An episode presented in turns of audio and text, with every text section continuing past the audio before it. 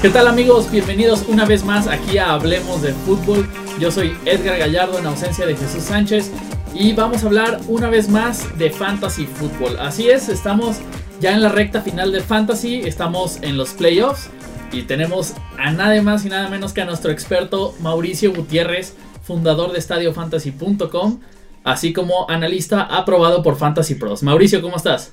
¿Qué tal Edgar? Muy emocionado. Bueno, con sentimientos encontrados, debo ser muy sincero, porque por una parte me emociona ya la etapa de playoffs, que tantos y tantos estén buscando el ansiado trofeo y campeonato de fantasy, me emociona y obviamente es cuando uno tiene que estar más certero en los consejos, ¿no? Y por otra parte, pues también ya con la nostalgia de que se nos está acabando el fantasy. A muchos incluso ya se nos acabó en las ligas en las que estamos eliminados, así que es esa dualidad de sentimientos, pero contento de poder estar con ustedes. También aprovecho pues para presumir mi año de fantasy, ¿verdad? 16 ligas semifinales en 12. Nada más. No sé si sea uh. bueno o sea malo, pero bueno. No, pues yo creo que es muy bueno, ¿no? sí, la verdad es que me fue muy bien este año. Eh, un año a pesar que fue raro, cada semana, híjole, vimos cosas muy, muy raras y ahorita lo comentaré en las notas de la semana 14, pero en general ha sido un muy buen año y esperemos que con muchos trofeos y campeonatos de fantasy.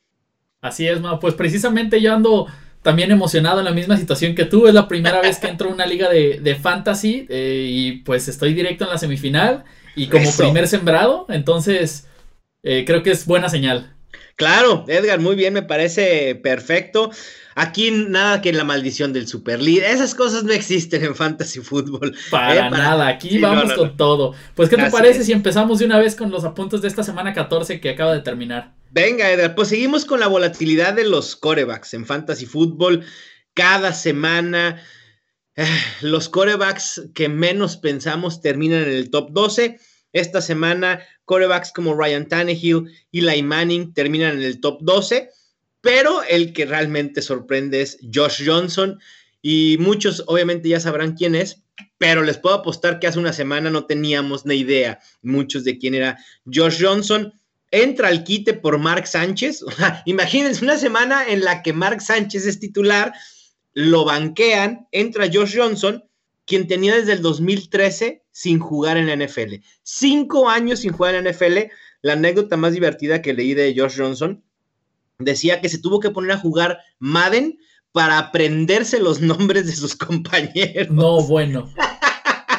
Así de, tan fuera de, todo estaba de la NFL Josh Johnson y termina más, con más puntos fantasy que Patrick Mahomes, que Andrew Locke, que Matt Ryan, Aaron Rodgers, Drew Brees, etcétera, etcétera. De hecho, fue el tercer mejor coreback en fantasy en la semana 14. Casual. Así, nada más, ¿no?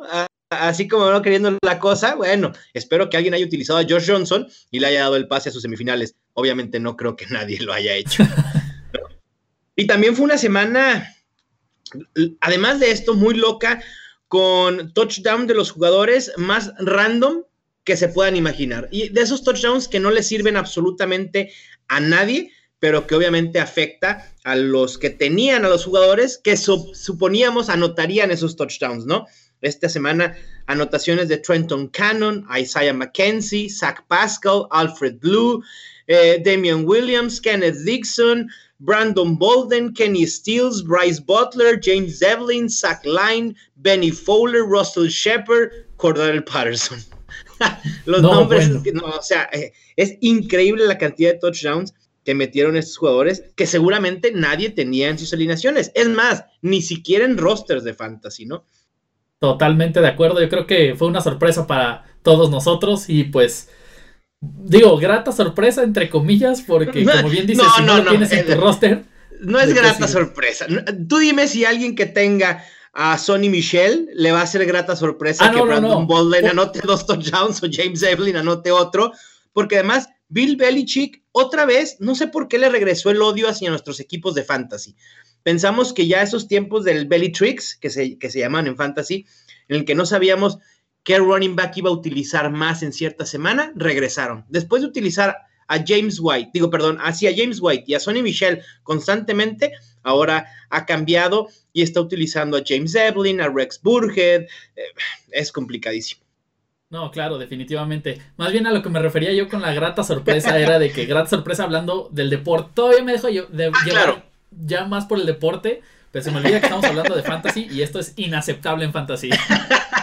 pues inaceptable, pero tenemos que lidiar con ellos, ¿no? Y es así, así sucede. Muchos quedaron a deber esta semana. Todd Gurley, o sea, Todd Gurley pudo haber llevado a muchísimos jugadores de fantasy a las cuartos de final. Y esta semana la actuación de Todd Gurley seguramente los dejó fuera. Y así es, el fantasy da y quita cuando menos uno espera. De hecho, sí, se hizo un, tema importante en la liga donde yo estoy, ese de Todd Gurley, y sí, prácticamente terminó quedando gente fuera por, por eso. Así es. Pues esos fueron los apuntes de esta semana 14 que acaba de transcurrir. ¿Qué te parece, Mouse? Y ahora pasamos a estas recomendaciones que nos tienes de waivers para, para esta nueva semana que ya se vienen, pues, semifinales prácticamente para varios. Así es, semifinales ya para la gran mayoría, Edgar. Eh, esta semana un juego el día jueves, como es normal, pero habrá dos juegos el día sábado. Así que por favor estén muy atentos para que puedan colocar sus alineaciones de manera correcta el miércoles por la noche, el jueves antes del juego, vuelvan a revisar el viernes, el sábado antes de los dos juegos y obviamente el domingo. Van a tener mucha chamba por hacer esta semana, pero lo vale si es que realmente quieres buscar ese campeonato de fantasy. Y las recomendaciones comienzo con el corredor de los Chiefs, Damian Williams, quien funge como suplente de Spencer Ware, jugó más snaps que Spencer Ware. En parte, obviamente, por la ausencia temporal por lesión. Hay que recordar que Ware se lesionó el hombro Creo que su estatus para semana 15, el jueves, frente a los Chargers, no está en duda. Hay que monitorear esta situación, porque obviamente, si Spencer Ware no puede jugar, el valor de Damian Williams, bueno, se le pone un cohete y se va hasta la luna, ¿eh? realmente increíble.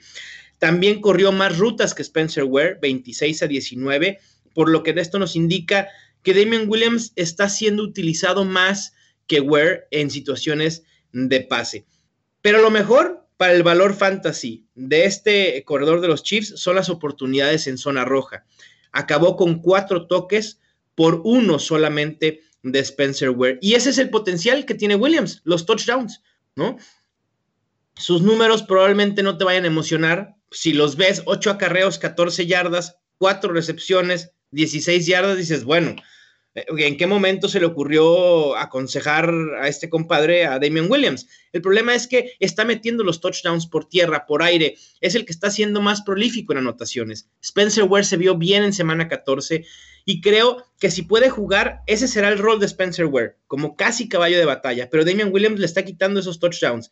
Y al estar en una ofensiva tan prolífica, me parece que ese potencial no lo podemos descartar, por lo menos para el flex, incluso con Spencer Ware activo.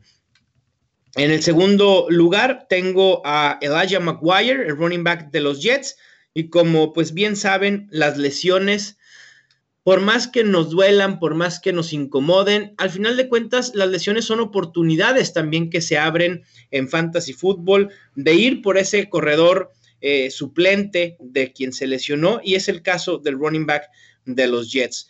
Probablemente no sea lo mejor confiar en la ofensiva de los Jets, aunque para ser sinceros no se vieron tan mal con el regreso de Sam Darnold. Isaiah Crowell tuvo que abandonar el juego con un problema en el pie y ya no regresó. Y realmente su disponibilidad para semana 15 está en duda. Maguire terminó jugando en el 74% de snaps, tuvo el 71% de acarreos con 17 y 60% de las recepciones entre running backs con 3. Terminó con 20 toques, 80 yardas y un touchdown. Así que si Isaiah Crowell no puede jugar, Elijah Maguire puede ser una muy buena opción para el flex o como running back 3 con potencial de running back 2. Otro corredor que también se beneficia de una lesión es Chris Ivory. Habrá que estar pendientes de cómo evoluciona el tema de la lesión de LeSean McCoy quien tuvo que abandonar el juego contra los Jets debido a una lesión en el tendón de la corva. Parece ser que no es tan grave y los Bills lo colocaron eh, como día a día. El problema es que con el tendón de la corva eh, es complicado determinar si puede jugar o no. Y si no, pregúntenle a Leonard Fournette y a Dalvin Cook que se perdieron varias semanas con esta misma lesión. Y bueno, Chris Ivory fue quien, eh, si bien no fue el running back que jugó más debido a la ausencia de McCoy, Marcus Murphy estuvo en el 52% de snaps, mientras que Ivory solo en un 39%. Sí fue el que más fue utilizado, terminando con 12 toques por 5 de Murphy. Y esto lo hace el claro favorito para suplir a McCoy en caso de que no pueda jugar en semana 15. Y por puro volumen, me parece que puede ser un running back 3. Lo que limita el potencial de Chris Ivory es sin duda el la poca capacidad que tiene la ofensiva de los Bills para anotar touchdowns. Es el equipo que menos anotaciones ofensivas ha tenido en la temporada con 19. Así que ese, sería el único asterisco que le pudiera poner a Chris Ivory. Si lo que están buscando es un wide receiver, hay que ponerle el ojo en la mira a Deshaun Hamilton, el wide receiver de los Broncos. Alguien tenía que tomar el lugar de Manuel Sanders en esa ofensiva y fue precisamente Hamilton quien lo hizo. Como ya deben de saber, Sanders está fuera por lo que resta de la temporada con una lesión del tendón de Aquiles. Además, Cortland Sutton se lesionó ligeramente y estuvo ausente del juego de semana 14 por algunos momentos. Hamilton jugó en 72 de 74 snaps ofensivos y corrió 43 rutas, terminando como líder en ambas estadísticas de entre los receptores de Denver. Tuvo nueve targets, siete recepciones, 41 yardas y un touchdown. Y lo que me gusta de Hamilton es justo lo que he comentado, ¿no? Que, tiene el rol de Manuel Sanders. Emmanuel Sanders estaba siendo efectivo en fantasy fútbol por estar jugando en el slot. Era una posición que le estaba beneficiando mucho por el sistema de juego de Denver. Y Hamilton es precisamente el suplente fijo de Sanders estuvo alineado en el slot en un 67% de sus rutas. Y tiene un calendario favorable. Semana 15 enfrenta a Cleveland y semana 16 enfrentará a Oakland. Y si lo que están buscando es un tight end, porque yo sé que es semana 15, ajá, perfecto, pero de todos modos seguimos en búsqueda de ese tight end, ¿no? Si no tenemos a Travis Kelsey, a Zach Ertz o a George Kittle, híjole, la posición de tight end nos pone a pensar de, híjole, Eric Ebron, bueno, Eric Ebron pudiera ser también ahí que se cuele entre los fijos, pero incluso teniendo a Rob Gronkowski genera dudas. ¿Estás de acuerdo, Edgar? Estoy totalmente de acuerdo contigo. Y es, yo creo que tema para todos, incluso a pesar de que ya quedamos pocos equipos o los que quedan en cada, en cada liga, es tema semana tras semana. Sí, así es. Y bueno, Ian Thomas del Titan de los Panthers ha asumido por completo el rol que dejó el lesionado Greg Olsen, que también se perderá ya el resto de la temporada. En dos juegos sin Olsen lleva 16 targets, de hecho es el séptimo tight end con más targets en estas dos semanas y ha logrado 114 yardas.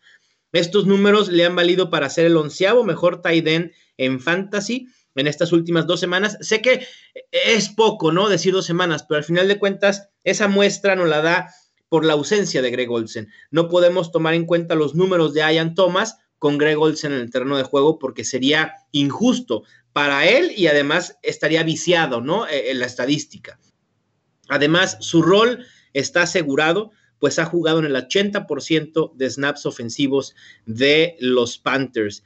En semana 15 enfrentará a New Orleans y en semana 16 a Atlanta que si bien la de New Orleans no suele permitir muchos puntos fantasy a tight ends, creo que sí puede ser un juego muy abierto y ante la falta de opciones aéreas de Cam Newton, pues entonces pudiera utilizar a Ian Thomas en zona roja por lo pronto. Entonces, me, me gusta el potencial que tiene para esta semana. Muy bien, pues ahí tenemos las recomendaciones que nos ha entregado Mauricio Gutiérrez, que es nada más y nada menos que un estadista aprobado por Fantasy Pros, ¿no? No estamos hablando de cualquier persona y fundador de estadiofantasy.com que, como ya les he mencionado yo en estos podcasts, es prácticamente mi herramienta predilecta para, para acomodar mi fantasy y que pues me ha llevado a primer lugar, en mi caso, de, de la liga que en la que estoy inscrito. Así que, Mauricio, te agradezco muchísimo todo lo que haces, no nada más aquí, sino dentro de tu misma herramienta y todo lo que tú has desarrollado,